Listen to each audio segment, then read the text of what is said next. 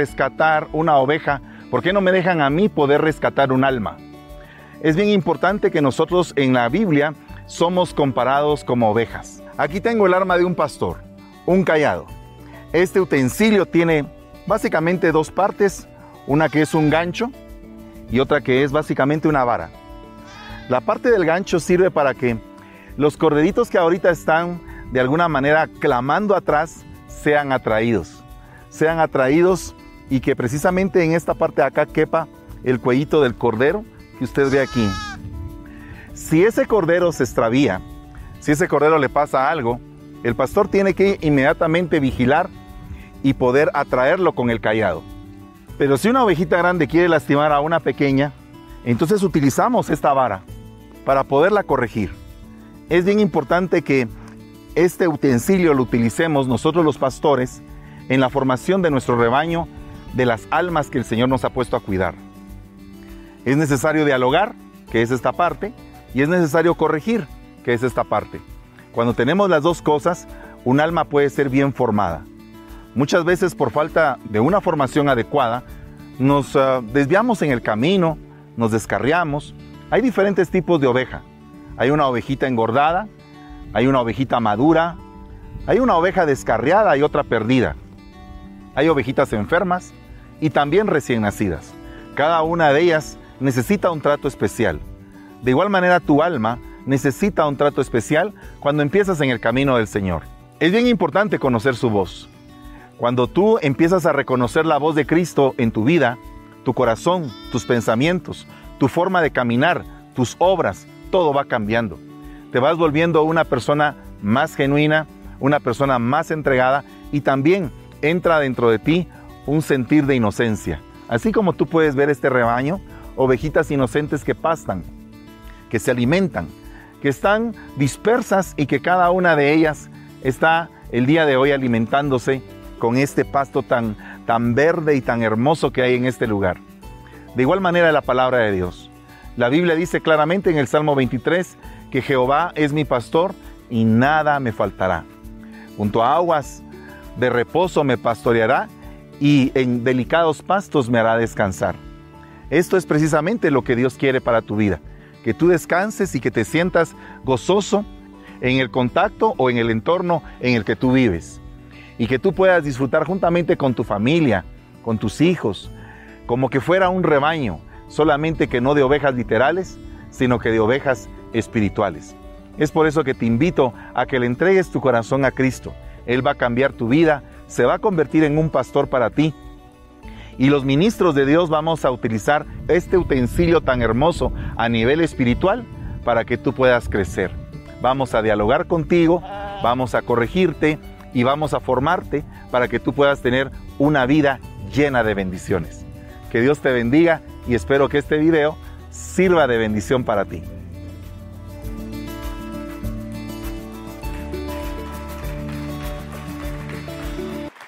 Aleluya, gloria a Dios. Soldados de Cristo. Amén. Gloria a Dios por este día tan hermoso que Dios nos ha estado permitiendo. Estoy muy contento de estar aquí con ustedes siempre. Principalmente veo que ustedes son de segundo aguante. Así que algunos de ustedes estaban en el primero y también estaban en el segundo. Y si hubiera un tercero, creo que aquí estarían. ¿Verdad? Porque yo creo que el querer como el hacer lo pone el Señor y el deseo de querer más de Él es algo maravilloso en la vida de todo cristiano. Así que usted como esas ovejitas Así como esas ovejitas comen siete veces en el día, así también ustedes, perdone, dragón. Aleluya. Somos dragones, hermano. Gloria a Dios. Dragones de la palabra del Señor. Vamos a ponernos de pie, vamos a orar en el nombre de Jesús. Gloria a Dios. Ah, que el Señor nos, nos ah, siempre alimente con, con su palabra. Amén. Gloria a Dios. Padre que estás en el cielo, te damos gracias, Señor, por tu exquisita presencia que se derrama en este lugar, que te manifiestas, Padre, en este sitio tan hermoso que nos has colocado, Padre bendito, en este lugar tan hermoso, Señor. Te doy gracias, Padre, por este edificio, por este lugar que tú nos has concedido. Te doy gracias por esta isla, Padre, que proféticamente reconocemos que es la isla del tesoro de tu palabra, Padre bendito. Te ruego, Señor, que bendigas esta tierra, que bendigas a cada uno por nombre de los que estamos aquí reunidos y nos des la victoria en toda batalla que estemos librando, Señor. En el nombre de Jesús clamamos porque esta tarde venga una palabra apostólica, profética, evangelística, pastoral y magistral y que nos pueda catapultar, Señor, a cosas grandes, Padre, que tú tienes reservadas para tus hijos, en el nombre de Jesús. Clamamos, Señor, por la salud del doctor Hugo Cifuentes y por todos los que están enfermos, aún con este mal que está azotando el mundo, Señor, pero creemos firmemente que tú estás bajo el control de todas las cosas. Gracias te damos en el nombre de Jesús. Amén y amén. Denle un fuerte aplauso al Rey de la Gloria. Aleluya. Aleluya, gloria a Dios. Bueno, eh, a veces hubo algunas personas que me preguntaron, eh, hermano, ¿y por qué le puso así el título de este, de este tema del domingo? Atrévete ganso. Bueno, la realidad es que el Señor en su palabra cuenta muchas historias acerca de las aves. No sé si usted se recuerda que dice que las alas de la gallina son como las alas que cubren a la iglesia proféticas. Dice la palabra, como la gallina extiende sus alas y cubre a sus polluelos, así lo he hecho contigo, pero tú has rehusado a cubrirte porque te envié profetas, dice, pero no los aceptaste, los apedreaste. Entonces había como que un rechazo a la cobertura de las alas del Señor, que en este caso serían las alas, tipifican las alas de la gallina, las alas del Señor. También dice la palabra que el Señor como las alas del águila se extienden sobre su nidada. Así son las alas del Señor que nos inquietan a tomar nuestro rumbo, nuestro camino, nuestro lanzamiento, nuestra habilitación. No sé si usted se recuerda el día que el Señor lo habilitó para algo, pero yo sí me recuerdo el día que el Señor me fue habilitando para diferentes cosas. Y cuando te va habilitando, te entrega unción, te entrega aceite. Y tú dices, Señor, yo soy mero inútil en esto, pero a la larga, el Señor, con la habilitación que te da, te activa para grandes cosas. Yo creo firmemente en eso, hermano. Yo creo que el Señor es el que nos da. Nos da la capacidad, dice. Nos da el poder, nos da la facultad, nos da el gozo para disfrutar lo que nos da. Y entonces también aparecen las alas de la paloma, dice, que anuncian la llegada del invierno. O sea que es como que la paloma anuncia un cambio de tiempo. Y usted se recuerda que una palomita apareció cuando descendió el Espíritu sobre el Señor. Y entonces, a raíz de todas estas figuras, pues me tomo la abusivez de hablar de los gansos. Porque también los gansos tienen que enseñarnos. No estoy diciendo nada nada raro, sino que usted siempre ha oído, por ejemplo, la historia de aquella, de aquella águila que tenía su huevo allá en la peña y que se cae el huevo y va a parar a un gallinero. Y entonces la gallina empoca, em, eh, eh, empolla aquel gran huevo que tenía ahí y de repente, ¡pum!, aparece un super pollo ahí. Feo en relación a los demás pollos.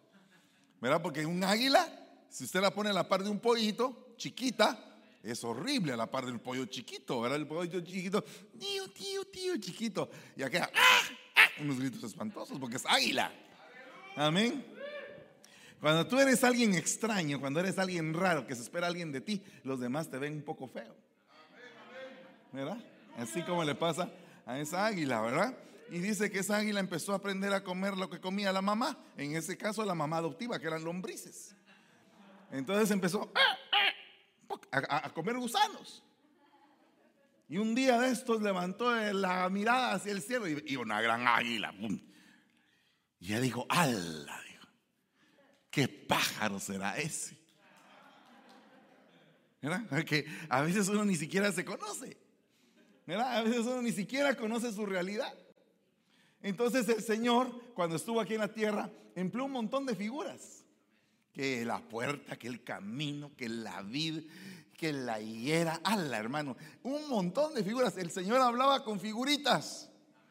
Como que estaba la gente en kindergarten. Pero en cada figurita decía una profundidad al máximo, porque la esencia del Evangelio no es hablar palabras complicadas, sino que palabras que entienda la gente.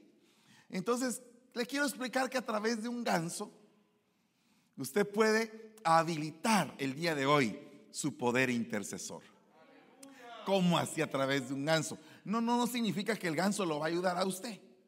Significa que el ganso es la figura que vamos a utilizar para explicar que cuando los gansos extienden sus alas y empiezan a volar en forma de flecha, le van haciendo la tarea más fácil al ganso que va atrás, porque van rompiendo el aire para que los demás vayan caminando a una mejor velocidad. Entonces, por eso es que usted ve cada vez que ve una, una parvada de gansos en el aire, usted ve que van en forma de B un ganso ahí va rompiendo eh, el aire y ese le va ayudando a todos los demás. Y cuando ese se cansa, se pasa para atrás y el siguiente va y el siguiente va y a todos les toca su turno. O sea que es un, es un movimiento de compañerismo impresionante el que nos toca en el, en, eh, el, en el mover del ganso. O sea que si yo le digo haga el paso del gansito, no me va a hacer caso. Pero lo que quiero decirle es que hoy deberíamos en la iglesia tomar como una figura hermosa de compañerismo, de hermandad, de intercesión, de amistad, de, ayuda mutua, el poder de los gansos. De eso le he estado hablando todo el día. Y tal vez parecerá algo muy simple, pero muy difícil de hacer. Principalmente cuando hay gente que siembra discordia entre hermanos. Cuando hay gente que tiene el espíritu de Caín. Cuando hay gente que es medio hermano, que no es hermano verdadero. Cuando pasan esas cosas es difícil comportarnos como los gansos.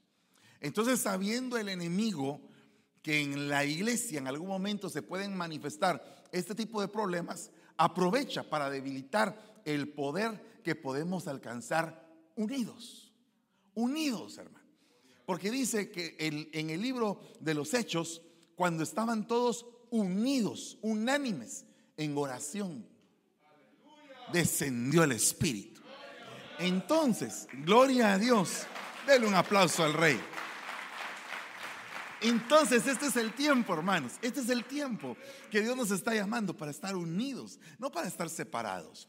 Pero no estar unidos en la murmuración, en el chisme, en el fraude, en la violencia, en la ira, en los celos, en todo eso. No, estamos siendo llamados por el Señor hacia, a, que así como aquellos huesos secos les mandaron aliento de vida, les dieron una profecía que todos esos huesos se empezaron a juntar un hueso con otro hueso.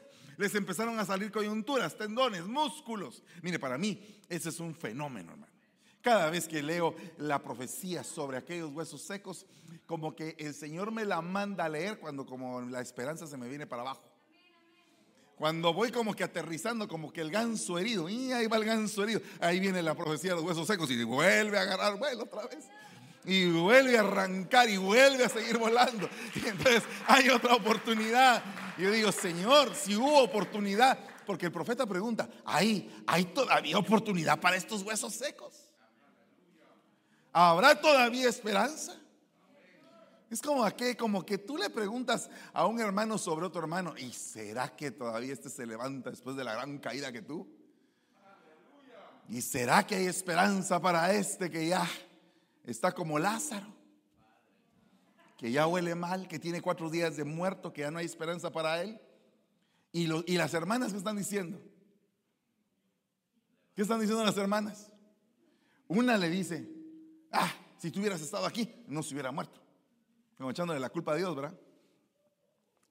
Porque hay hermanos en la iglesia que de todo le echan la culpa a Dios. Y hay otros hermanos que piadosamente dicen, Señor, si tú hubieras estado aquí, mi hermano no hubiera muerto. Y esa mujer con lo que le dijo, le tocó el corazón y lo hizo llorar. Aleluya. Gloria a Dios. Gloria a Dios. Imagínate que el rey llora por el hermano que ha caído, el hermano que está muerto. Y mientras el rey llora por el hermano que está muerto, que sabe que lo va a levantar, que sabe que lo va a resucitar, hay una hermanita ahí, Martita se llama, que está alegando, que se pone al brinco ahí con el rey. Si tú hubieras estado aquí, la cosa no hubiera sido así. Hay gente como que alega o como que no le gustan las cosas hablarlas de buena manera. Pero María sabe tocar el corazón. Es, esa, María es como ese ganso que dice voy a extender mis alas para que mi hermano viva. Porque el Señor le dijo, tú sabes que yo soy la resurrección, le dijo. Sí, yo sé que tú eres la resurrección, que vas a resucitar en el día postrero a todo el mundo. Pero fíjese que no lo había entendido. Porque ella decía, tú eres la resurrección, tú puedes resucitar, pero a mi hermano en este momento, en este tiempo, no lo puedes resucitar.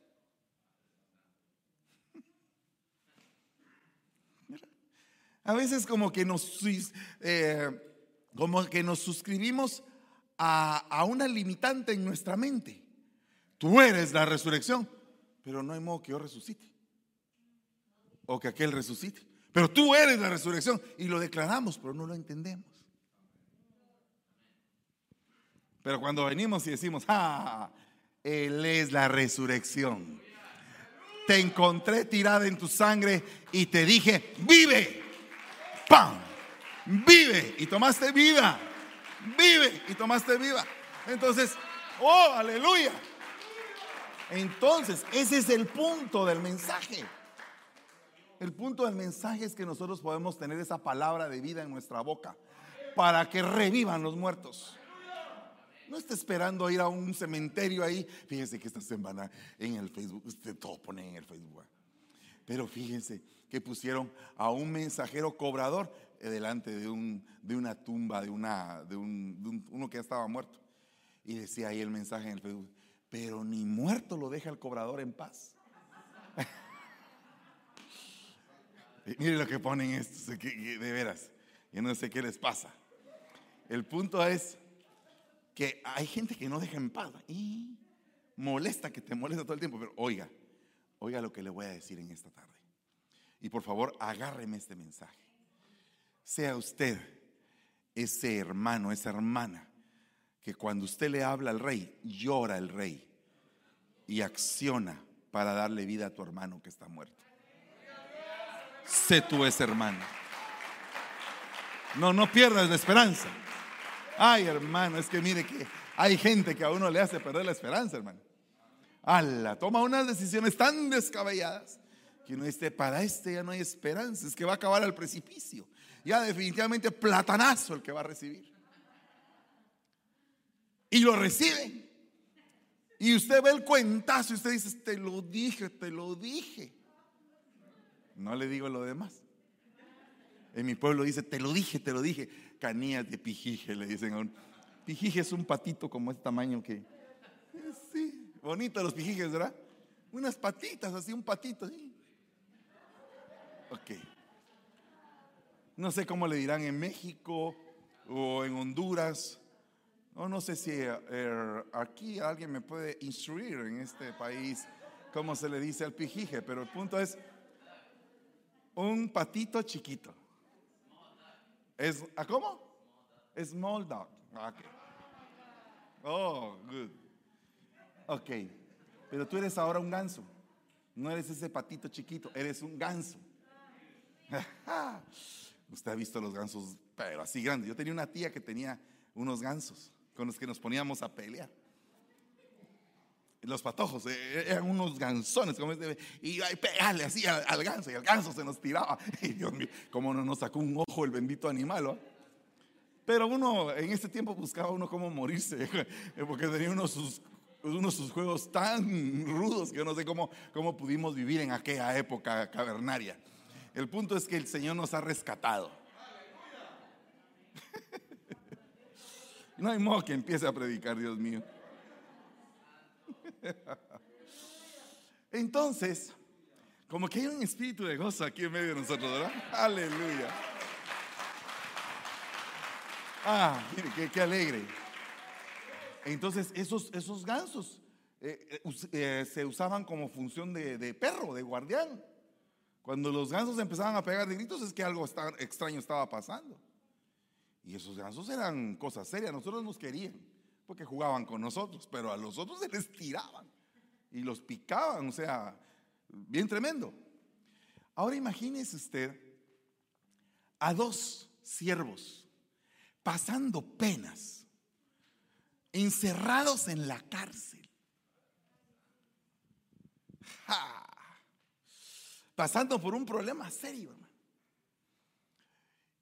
Por causa del Evangelio del Señor. Y entonces me imagino que han de haber estado espalda con espalda, pensando, mire, así como que eh, eh, Pablo sentado de este lado y Sila sentado de este lado, espalda con espalda. ¿Y ahora qué vamos a hacer? Pues de aquí tenemos que salir, dijo Pablo, en algún momento. Porque el Señor no nos va a abandonar y nos va a dejar. El Señor, yo no he terminado mi carrera, no, no he dicho todavía eso, dice Pablo. Entonces, como no he dicho eso, todavía me falta. Cuando llegó el ángel a la cárcel esa noche, Pedro estaba amenazado de muerte el día siguiente. Pero se pegó una cuajada el Pedro que el ángel lo tuvo que despertar. ¿Y por qué se pegó la cuajada tan grande, Pedro? ¿Por qué estaba durmiendo tan intensamente? Yo no sé. Mire, qué tremendo dormir intensamente. Usted se ha dado cuenta que a veces uno cae. Ah, no responde. Así estaba Pedro. Pero ¿por qué durmió así si estaba amenazado de muerte? Porque el Señor le había dicho, en vida el Señor caminando, siempre el Señor vive y siempre el Señor está vivo. Pero todavía cuando estaba en esta tierra en su condición de hombre y no había todavía resucitado, le dijo, hey, cuando seas viejo, Pedro. Mm, entonces dijo él, mm, todavía no estoy viejo. O sea que no me voy a morir mañana, voy a dormir en paz. O sea, cuando tú te aferras a la promesa de Dios, Cuando tú te aferras a la promesa de Dios, hay esperanza. Siempre hay esperanza. Entonces estaba Pablito y estaba Silas. Silitas y Pablito. Con cariño. Estaban los dos ahí espalda con espalda pensando. Bueno, dijo, dijo Pablo, yo no he terminado todavía mi carrera. He estado peleando, pero todavía me faltan los mejores tunazos. Entonces todavía me falta. Así que lo que vamos a hacer es que nos vamos a poner a cantar y nos vamos a poner a orar. Y se pusieron a cantar y a orar. Dice el libro de los Hechos 16, 25. Como a medianoche, o sea que esos estaban en vela. Como a las 12 de la noche, Pablo y Silas oraban y cantaban himnos a Dios. Y los presos los escuchaban. ¡Hala! ¡Qué chilero eso! ¡Qué lindo, ¿verdad? O sea, eran dos gasnos, dos, dos gansos. Dos gansos ahí cantando, apoyándose el uno con el otro. Nunca te has encontrado con tu compañero de oración en el momento de la aflicción. Que te dice, vamos a estar orando juntos por este problema. ¡Hala, ¡Hala, qué tremendo ese asunto! Yo me recuerdo que, y hará unos 30 años, y me acababa de convertir, me había salido un negocio de una venta de un radio mal y no me lo habían pagado y ya el que me lo había vendido me lo estaba cobrando y el que se lo había vendido no me lo pagaba y se había desaparecido. Yo estaba con una angustia porque eran dos mil quetzales de aquel entonces. Era una fortuna realmente para mí. Imagínense que yo ganaba 50 quetzales y eran dos mil. Lo que costaba ese equipo era un Alpine. Grande el equipo, precioso. Y se lo habían como que casi que robado y no aparecía el bendito hombre. Y entonces iba yo caminando así. Allá en, en, Guatemala hay un lugar que se llama la calle Martí. Para los que conocen, la calle Martí, ahí iba su pastor, ahí iba caminando, decepcionado de la vida. Un ganso todo roto, un ganso aterrizado, un ganso lastimado, sin alas, desplumado, listo para la matanza del día siguiente. Y entonces y entonces en, eh, ve, a una iglesia del Evangelio completo que está en la esquina cabal, en una esquina de la calle Martí, y dice eh, su pastor, voy a entrar aquí. Y entré. Y entonces yo que entro, aunque en esta vida no tengo riquezas, sé que allá en la gloria tengo mi mansión Aleluya. Yo, ganso herido, hermano, ganso herido. Y, y, empieza a decir, ¿cuál alma perdida entre la pobreza de mi Jesucristo tuvo compasión? Y el ganso lloraba más. Y entonces conforme iba llorando, me iba desahogando, me iba desahogando. No hubo predicación esa noche, fíjese. Solo la pura alabanza. Cuando salí de ahí, me limpié las lágrimas y dije, bueno, yo estoy en las manos de Dios, mañana algo tiene que pasar. Y entonces me fui, me fui a acostar en una mi cama que había cerruchado, porque el lugar donde, donde había puesto mi cama no cabía. Entonces no cabía horizontal, entonces le corté las patas. Entonces la hice más chiquita. Porque eh, como no había un cuarto grande. Entonces, y la cama quedaba más larga, entonces la cerruché, le corté las patas y la hice más pequeña. Y entonces quedaba así, el colchón quedaba como que era canoa. ¿Verdad? No necesitaba almohada. Como quedaba así. Me costaba. Entonces me acosté esa noche. Y dije, Señor, dame una idea mañana. Dame una idea mañana para ver qué hago.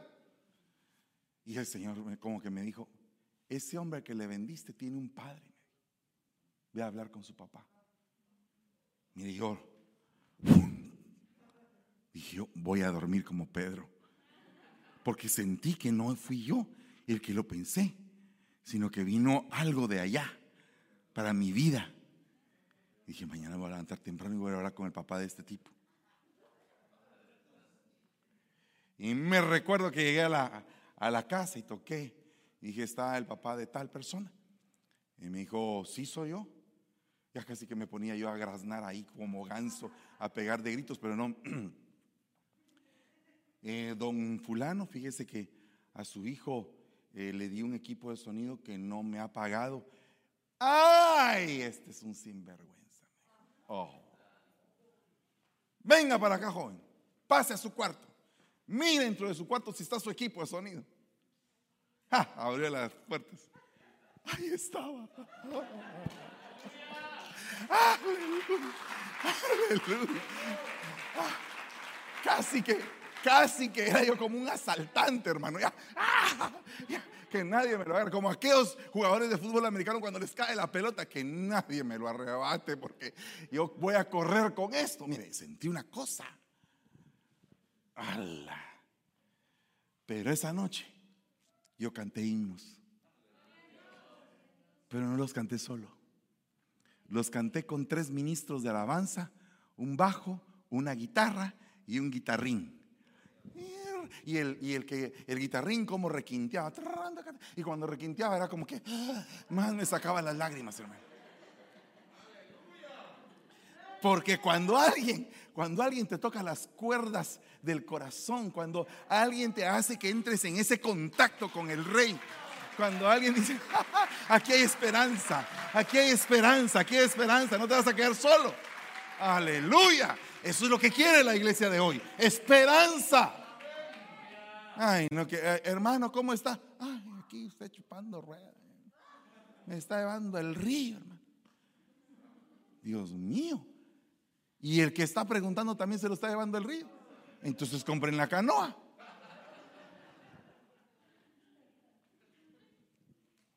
Hay que compartir las penas. Hasta en el mundo dice, comparte tu pena. ¿O no dice el mundo eso? Porque una pena compartida es media pena. Aleluya. Pero aquí en la iglesia como que le dejan a uno las penas solo. ¿Tenés penas? Mi hijo, aguantate con tus penas. No, no, no, comparte tu pena. Yo quiero oír tu dolor, pero no para irle a chismear a toda la gente, para orar por ti, para que graznemos juntos, para que le clamemos al Padre. Aleluya, los gasnos volando en formación graznan, graznan, va, va, no, no, ¿ah? no, no hacen así, ¿cómo hacen los gansos? Algo parecido a los patos. Algo así, ¿verdad? ¿No? ¿No? ¿Cómo hacen? ¿Ah? ¿Cómo? ¿Quién hizo, quién hizo el... Ah, es que vos has ido de cacería a cazar gansos. Vení para acá. Aquí te vamos a demandar por ecológico, por anti, por arruinador del ambiente. A ver, ¿cómo es que llamas a los gansos? Algo así. No, pero es que suena como empachado, pero, pero está bien. Algo así, un ganso. Ah, ¿Cómo? Algo así. ¿Quién hizo eso? Ah, pues ya ve. Eh, así como se oyó allá. Es un ganso profético.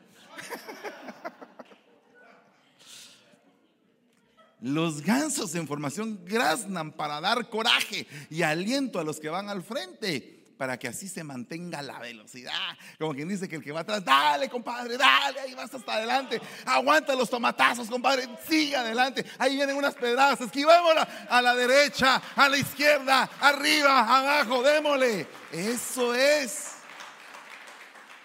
Entonces estos dos estaban ahí y empezaron a cantar y a cantar y se olvidaron de las barrotes, se olvidaron de la falta de comida, se olvidaron de la humedad de la cárcel, se olvidaron de las piedras de la cárcel, se olvidaron de los leprosos que estaban en la cárcel que los podrían contagiar. Y de repente empezaron ellos a clamar a Dios, a tal punto que la cárcel se estremeció fue derribada esa cárcel. Imagínense el poder que se desató ahí. Cuando el poder de la intercesión se desata, no hay cárcel que te detenga. ¿Qué? No hay cárcel que te detenga. Estás pero metido con el Señor.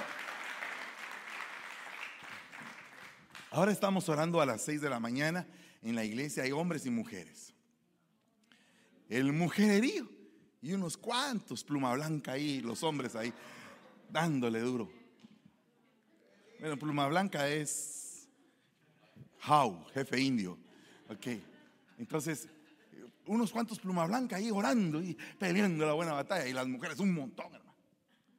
Pero ¿qué pasaría si de repente nos unimos toda la iglesia en oración y todos los hombres clamando a voz en cuello a la misma hora, dale en el nombre de Jesús, entrémosle, reprendamos al enemigo. Ah, tendríamos días gloriosos, hermano. El diablo temblaría, hermano. Porque la iglesia se despertó. Es esa iglesia imponente como ejército, con unas banderas tremolantes. No importa qué tipo de enemigo tengamos al frente, lo aplastamos. Así sean aquellos que, aquellos devoradores o destructores, los pasamos llevando, hermano. En el nombre de Jesús. Eso es el punto. Ese es el punto. Porque guerra ha habido siempre. Pero Dios nos está invitando a un nuevo modelo de guerra. Clama a mí y yo te responderé. Clama a mí. Clama a mí. Tu mejor arma tu mejor arma, tu mejor llave, tu mejor secreto es clama a mí, clama a mí, clama a mí, clama a mí. Yo responderé, yo responderé, dice el Señor, yo te responderé. Tal vez algunos no lo creen, pero yo sí lo creo, porque Dios responde. Porque Él ve la intención de tu corazón, Él ve la sencillez de tu corazón. Y Dios no va a abandonar al contrito y humillado. Al orgulloso lo puede ver de lejos, pero al contrito y humillado, al que está cercano a Él, al que dice, Señor, yo sin ti no puedo hacer nada. Pero contigo puedo escalar murallas, atravesar muros. Mi, mi servicio se va a volver como la cerviz del búfalo. Que cuando el búfalo ve venir una tormenta de agua, eh, así tremenda, porque hay tormentas también de arena, porque alguien dirá, e, este hermano dijo mal tormenta de agua. No, también hay tormentas de arena en el desierto, ¿verdad? Son terribles. Pero una tormenta de agua así tremenda que viene y el búfalo se empieza a llenar de aceite, le empieza a salir aceite de su servicio, se empieza a mojar, se empieza a preparar. Y cuando viene el agua, impermeabilizante en todo el cuerpo. Porque está lleno de aceite. Yo quisiera en el nombre de Jesús que todos nos propongamos a ser llenos de aceite. Llenos de aceite en el nombre de Jesús en estos días. Decirle al Señor, Señor, lléname de tu aceite. Lléname de tu aceite. Nútreme para poder pasar cualquier tipo de tormenta. Porque tormentas van a haber. ¿Verdad? Tormentas van a haber. Y me recuerdo que en la escuela dominical la hermana Rita de Caravantes cantaba un canto allá en la zona 5 que decía, hay tormentas, hay tormentas, hay tormentas en todo lugar. Y todos los niños contestaban, ¡eh! Como que bien alegres por la tormenta. Cantémoslo todos los adultos. Hay tormentas, hay tormentas, hay tormentas en todo lugar. Ah. Pero dice la otra parte del canto, yo soy débil, mas Dios es fuerte, me ha hecho bien y es su poder. Algo así. Ah, me agarro. Ah, por favor, hermana, ¿cómo es la cosa? Ah, sí. ¿Y yo qué dije? Me ha hecho bien. Ok, perfecto. Corrigiendo, corrigiendo la letra. Por favor. ¿Cómo era la cosa? Me agarro bien. Yo soy débil, mas Dios es fuerte. Me agarro bien de su poder. Aleluya. Ahí está. Ok. ¿Por qué decían je los niños? Porque tenían fe. Porque tenían fe. Porque los niños tienen fe. ¿Cuándo perdiste tu fe? ¿Cuándo te están atacando tu fe? Ah, ya no puedo, ya no aguanto, ya no sé. Renuncio, me voy. ¿A dónde te vas? Pues no sé, pero me voy. Ni siquiera dirección tiene a dónde se va. Para mandarle una carta. Exhorto pues, ante todo, que se hagan rogativas, oraciones, peticiones y acciones de gracias. Fíjese, cuatro dimensiones de la oración. Rogativas, oraciones, peticiones y acciones de gracias. No por mí. Dice por los demás. O sea, no seas egoísta, hombre. No estás pidiendo solo para ti. Señor, te pido, Señor, te pido, dame, por favor. Eh, por favor, papito, atiéndeme mi súplica. No, no, no, la súplica de los demás. La de los demás. Yo voy a orar por la tuya, por tu súplica. Tú oras, si te es posible, por la mía. Y entonces juntos vamos como los gansos, como una flecha que va atravesando los vientos. Todos juntos. Uh, mire, hermano, qué impresionante es eso. Qué impresionante es eso, hermano. Cuando un ganso se enferma y es herido o está cansado y debe salir de la formación, otros salen de la formación y lo acompañan para ayudarlo y protegerlo. Permanecen con él hasta que muere o es capaz de volar nuevamente y alcanzar su bandada u otra bandada que pase por ahí. O sea que no dejamos heridos, los jalamos y no los llevamos. Ah, eso es algo impresionante porque hay un hombre que se llama Desmond II que sacaron una película, creo que Mel Gibson fue el que la, el que la dirigió. Perdone que le hable tanto de Hollywood, no sé si a usted le hace algún daño eso, pero, pero yo a veces veo algunas películas que me dejan a mí un mensaje. Me, dejan un mensaje y el tipo, en primer lugar, no usó armas y estaba en el ejército, era un objetor de conciencia. Se metió una serie de penalidades por no tener arma y se fue a la guerra sin armas. ¿Y qué hacía?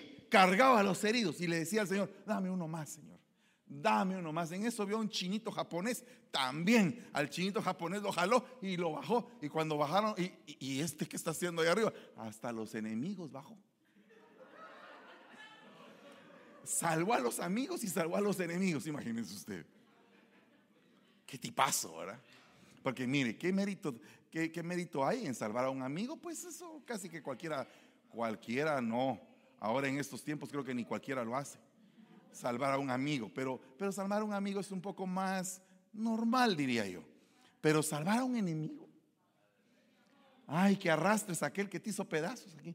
Venite para acá, te voy a llevar aquí a que estás herido. ¿Qué, pasaría ahora? Eh, eh, juicio te cayó por haberme hecho daño. Quédate ahí. ¿A que, no? No. El corazón de Dios es esas palabras que salen de la cruz del Calvario que dicen, Padre, perdónalos, porque no saben lo que hacen. Están viviendo todavía en ignorancia. ¡Hala! ¡Qué tremendo eso! Oh, bendito tu nombre, santo como dirían, hermano. Aleluya. ¿O no?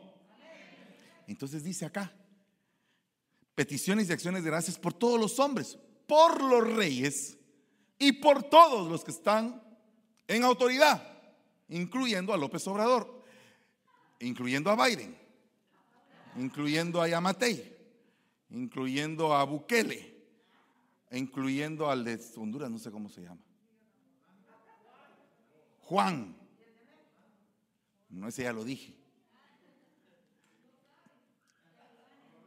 ¿Cómo es posible que los de Honduras no conocen quién es el que está allá? Juan. Juan Orlando. Orar por Juan Orlando. Cuesta, hermano. Pero dice ahí que hay que orar por las autoridades. Ah, ¿para qué? Para que podamos vivir una vida tranquila. Mire pues cómo viene la autoridad. ¿Cómo viene la tranquilidad? Orando por las autoridades. Vaya pues, ya dijo aquí el mexicano, órale. Oren pues, oremos. Órale, entrémosle pues. ¿Se da usted cuenta? Entonces, hermanos amados, dos puntos. Les ruego que empecemos a orar. Algunos han estado débiles en la oración.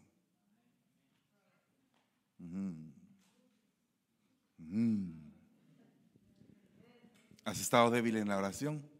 Ponte a orar. Dile al Señor, yo quiero tener un momento de plática contigo. Mm. Al darse cuenta de esto, fue a la casa de María, la madre de Juan, llamado Marcos donde muchos estaban reunidos y oraban. Pese a las diferencias, ponte a orar. ¿Qué pasaría si de repente te acercas a tu enemigo y le dices, oremos juntos?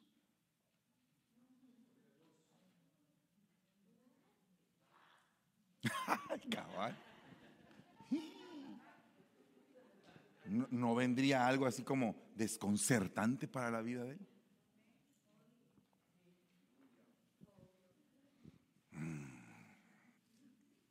Tú te quieres ir, ¿va? Y yo también. Eh, claro que en el arrebatamiento.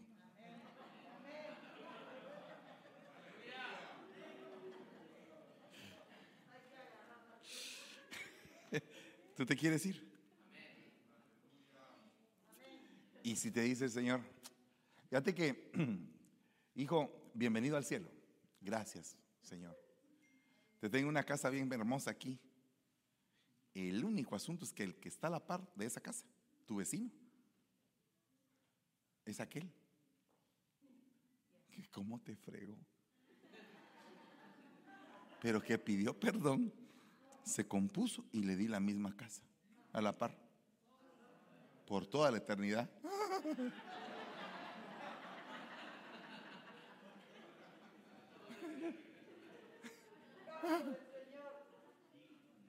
Así.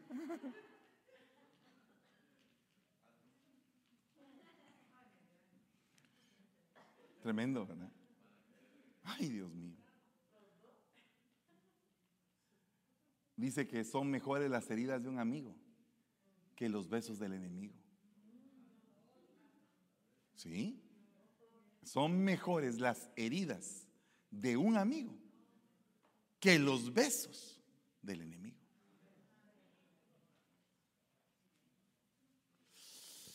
Ay, Dios mío, se está poniendo un poco difícil la prédica, hermano.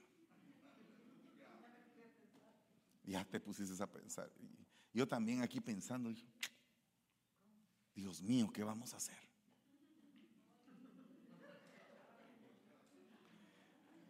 ¿De dónde viene ese amor? ¿De dónde viene ese amor por el enemigo? No puede venir de ti ni de mí. Tiene que venir de Dios. Cuando Él te pone ese amor, tú dices, Señor, tengo compasión de este, aunque me ha hecho daño. Te llega tal vez alguna noticia, fíjate que tal cosa le pasó. Pobrecito, que Dios lo ayude. Y tú dices, Señor, hasta este momento que lo dije, hasta me liberé porque tal vez en el momento en que yo hubiera dicho, ¡ala, qué alegre todo lo que le está pasando! Fui, fui reprendido y fui llevado al entendimiento de Cristo, no a mi entendimiento, al de Cristo. Y con la mente de Cristo dije, Señor, pobre, ayúdalo, ayúdalo en su necesidad, porque le está costando. Oh, qué lindo eso. Entonces, a pesar de las diferencias, la gente estaba ahí eh, junta en la casa de Juan Marcos, en la, casa de María. Y este Juan Marcos era mero inconstante. La misma Biblia lo dice, que Pablo lo mandó a volar por inconstante. Ese Pablito era cosa seria, hermano. ¿Sos inconstante, papadito? Goodbye. Regrésate. No quiero gente inconstante. ¿Cuántos Pablitos hay aquí? Ah, bien guachados los tengo. Bien, bien, pero bien observados tengo a los Pablitos aquí. Ah. Mira, hermano pastor, este hermano es bien inconstante. A veces viene, a veces no viene. y le dicen de apodo por el cometa. Aparece cada 50 años en la iglesia. Y cuando aparece, exige sus derechos. Quiere sentarse en un buen lugar y quiere que lo pongan a servir. Es el único día que llega. Es inconstante, no sirve. Fuera. Ah, Pablito. Y después de que se apareció con Pablito, ya el otro ya iba así también bravo. Aquí de esta iglesia. Mm, mm, a otra iglesia me voy a ir cuando se encuentra con Bernabé. Y le pregunta, ¿por qué estás enojado, papadito? Mm. Es que en esta iglesia no hay amor. Aquí no lo apapachan a uno ni le consienten sus charadas. Y Bernabé le dice así, calmadamente, no, papadito, ¿qué te pasa? Es que la gente se pone hostil cuando no lo ve a uno muy seguido. Y la última vez que viniste fue antes de la pandemia. Entonces ahora ya no te conocen, parecen Doberman. El Doberman desconoce a su dueño, entonces te ladran.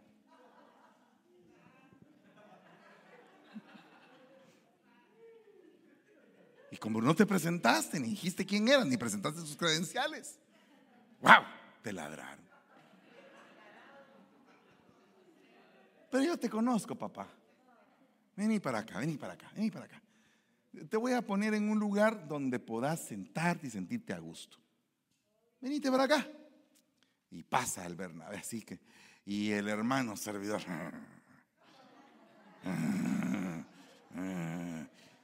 Y Bernabé le dice, quieto, Nerón, quieto, quieto, Nerón, tranquilo. Y entra y coloca al otro y se sienta a la par de él. Aquí voy a estar acompañándote para que recibas. a la hora de la administración el Bernabé se le pone encima, hecho fuera todo demonio. espíritu de cobardía, inconstancia. Sangolotea, ya sale bien. Ya renovado de una vez. Perdóname, yo tenía, eh, voy a, ya viste que no es Nerón el servidor. Ya viste que es bien pacífico. Lo que pasa es que vos andabas mero raro. Sí, perdóneme, hermano. Sí, ya, vení para acá. Yo también te voy a abrazar, le dice el servidor. Ahora te voy a cuidar. Solo no dejes de faltar. No dejes de venir, perdón. No dejes de faltar. No dejes de faltar. No dejes de venir a la iglesia.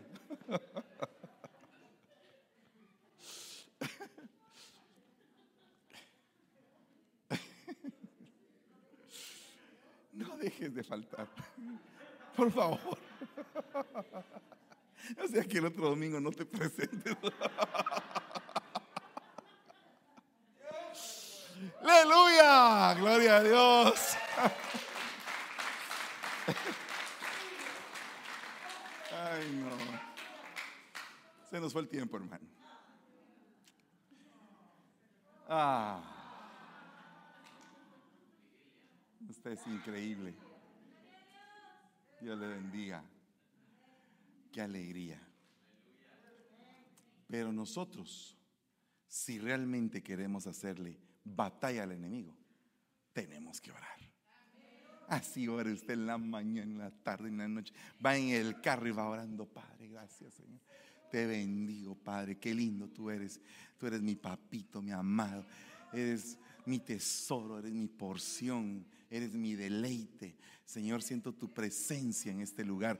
Ay, ahí vas derramándote en el carro y orando. Y gracias, Señor, oyendo una alabanza hermosa, ministrando tu alma, alma mía. Bendice a Jehová y no te olvides de sus beneficios. Sea agradecida, alma. No seas rebelde.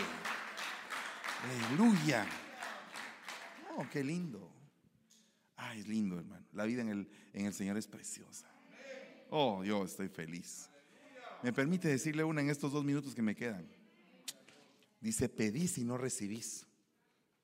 Porque pedís con malos propósitos para gastarlo en vuestros placeres. O sea que no toda oración es, es contestada. Hay oraciones sin respuesta. Donde el Señor te dice, mm, mejor me quedo callado porque no estás pidiendo bien. No estás pidiendo bien. Aprende a pedir bien. ¿Qué tenemos que pedir? Dice que Salomón pidió entendimiento para gobernar. Entonces dijo, Señor, tu pueblo es muy grande y soy pequeño, soy sin entendimiento de lo que tu pueblo necesita. Mi papá fue un gran rey y tenía tu aceite sobre su cabeza. Él tenía entendimiento de cómo conducir a Israel en sus salidas y en sus entradas, pero yo no tengo tal conocimiento. ¿Me puedes tú dar conocimiento?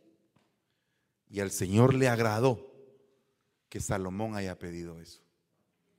Y le dijo, por cuanto me pediste el entendimiento y no me pediste riquezas, ni honra, ni nada de lo que los demás reyes piden, a ti te voy a dar el entendimiento, más todo eso como a nadie se lo he dado supo pedir.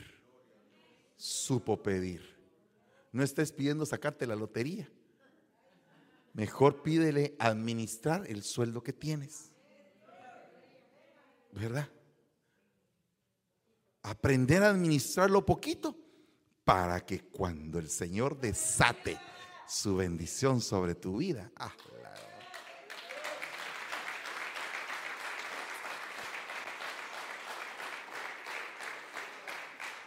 muchos años antes llegué yo a una iglesia que se llamaba, no la digo cómo se llamaba, pero yo llegué y me senté y vi al hermano que estaba predicando, ah, se estaba echando un mensaje de aquellos inspiradores.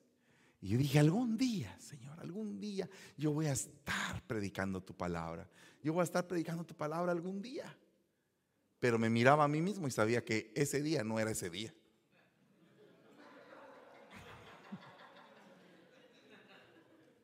Pues sí, porque uno tiene que reconocer a sí mismo, ¿va? Porque aparentemente es fácil. Todo el mundo dice, ah, que sé, yo me paro ahí, digo tres, cuatro, cinco palabras y a todo el mundo sacudo, ya, ya está. No, no, pero es que ese no es el punto. El punto es el recorrido y la vivencia de cuántas veces te ha tocado ser ganso. De cuántas veces has tenido que caminar a la sombra de otro que te está cortando el aire para hacerte la vida más fácil y de cuántas veces has tenido que graznar para que el que va adelante no pierda el ánimo y atender a los demás antes que atenderte a ti. Entonces es una vivencia. Yo quiero que todos ustedes tengan una vivencia con el Señor. No, no la otra semana, hoy en la noche. Que hoy en la noche se abra el cielo y que tú puedas ver esa escalera preciosa que ángeles suben y ángeles bajan ese tipo de experiencia que en el momento de tu necesidad sale Dios a tu encuentro. Aleluya, hermano.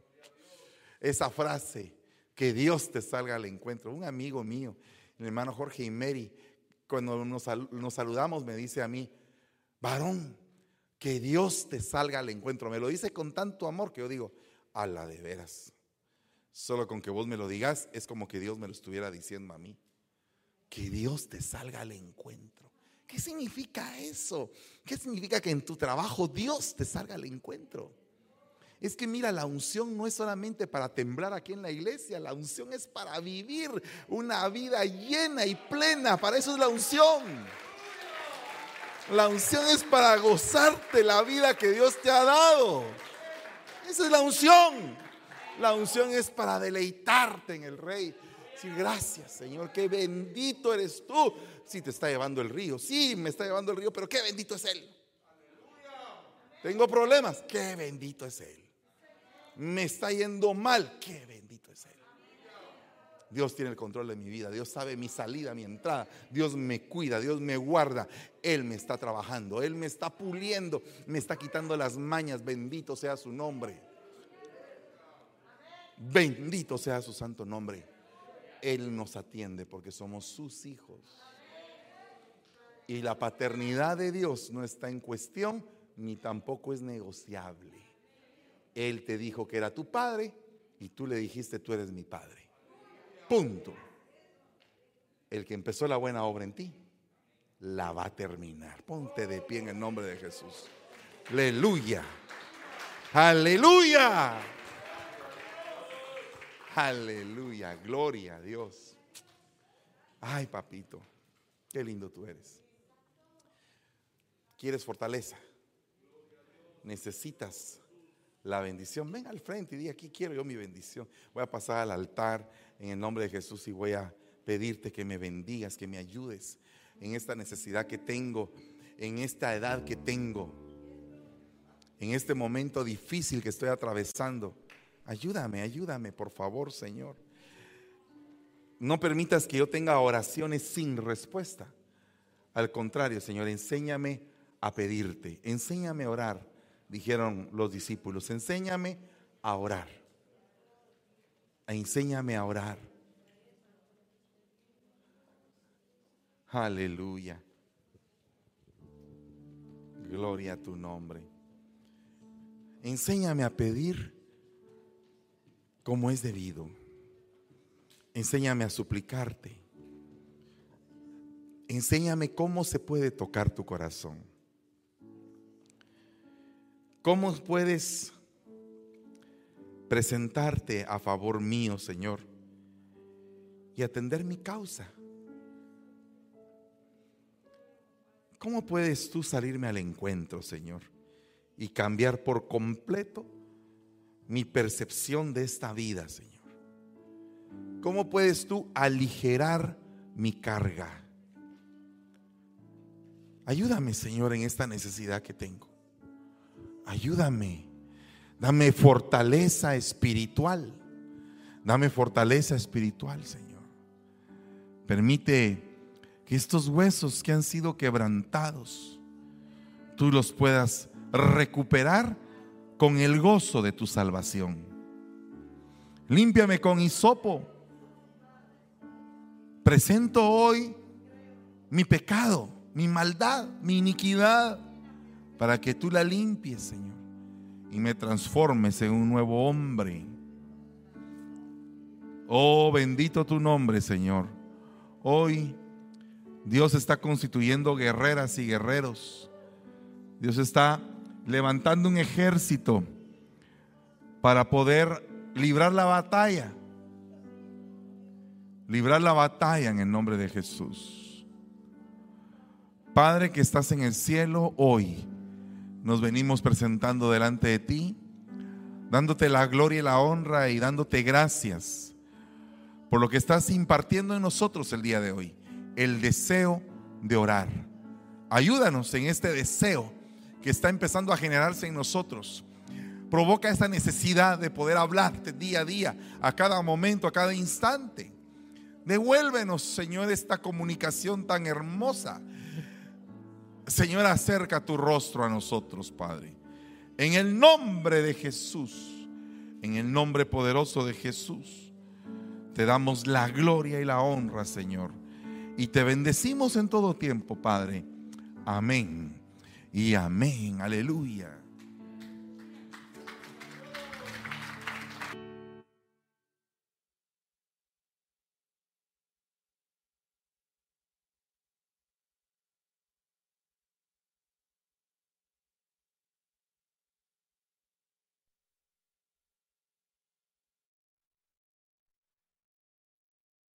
Gloria a Dios.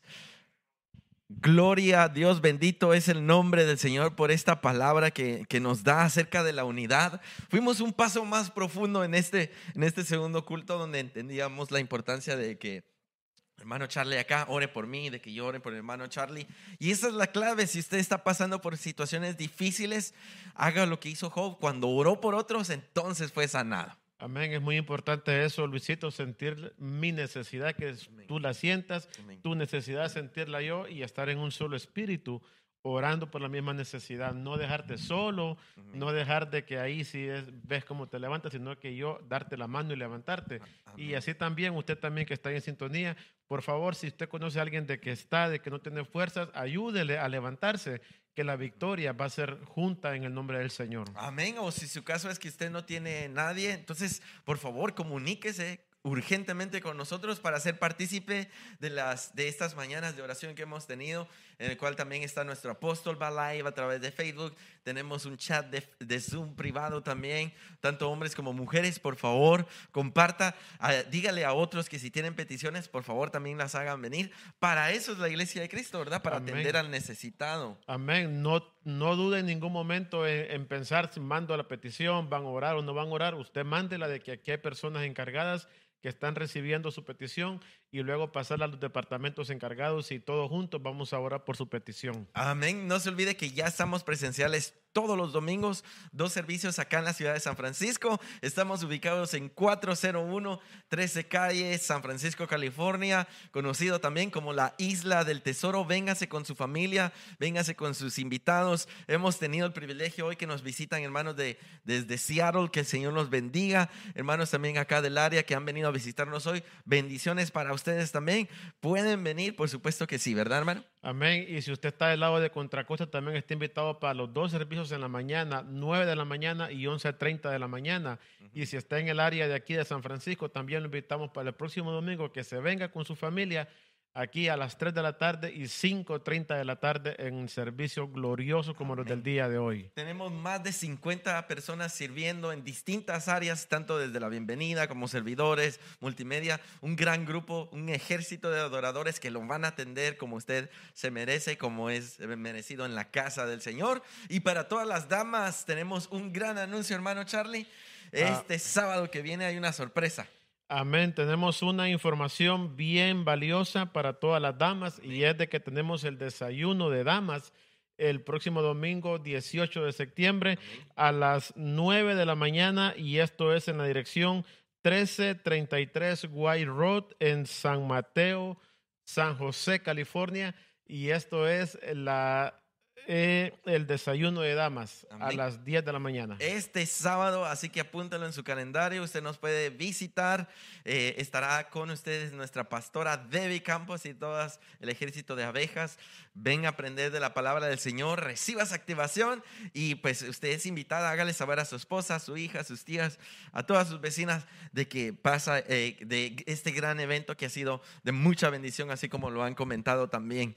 El día de mañana también estará un nuevo video de la vida en el rebaño a través de nuestra página oficial Ministerios Ebenecer, eh, Ministerios Restauración Ministerios Ebenecer eh, y aparece allá en YouTube, así que por favor conéctese, ¿verdad? Amén. Y también tenemos el discipulado mañana a las 7 de la, de la noche y luego a las 8.30 la reunión de pastores. Pero Amén. esto es para todos en general, no solamente para los pastores, porque cada usted que está en su hogar también es un pastor, Pastor, un líder. de un líder de su hogar. Así que lo invitamos para que se conecte mañana a esas dos reuniones. Luego el martes a las 7 de la noche tenemos escuela profética y a las ocho y media la escuela de evangelismo. Muy preciosas estas dos reuniones. Los días miércoles está el culto familiar. Amados hermanos, tenemos ah, ah, invitados en la alabanza, tanto el grupo de niños como el grupo de adultos.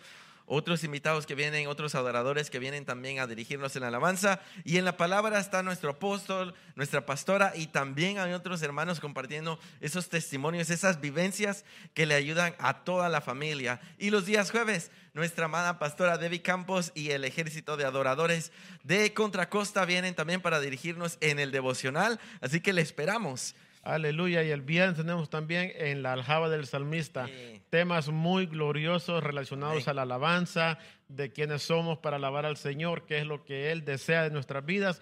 Así que ahí estamos los viernes conectados y los sábados a las 5 de la tarde, Oh, la reunión de jóvenes totalmente en inglés. Así que si usted tiene hijos que hablan inglés, por favor, invítelos, compártales ahí para que se, se reúnan con nosotros cada sábado a las 5 de la tarde. Amén. Y el último viernes de cada mes tenemos una vigilia de jóvenes.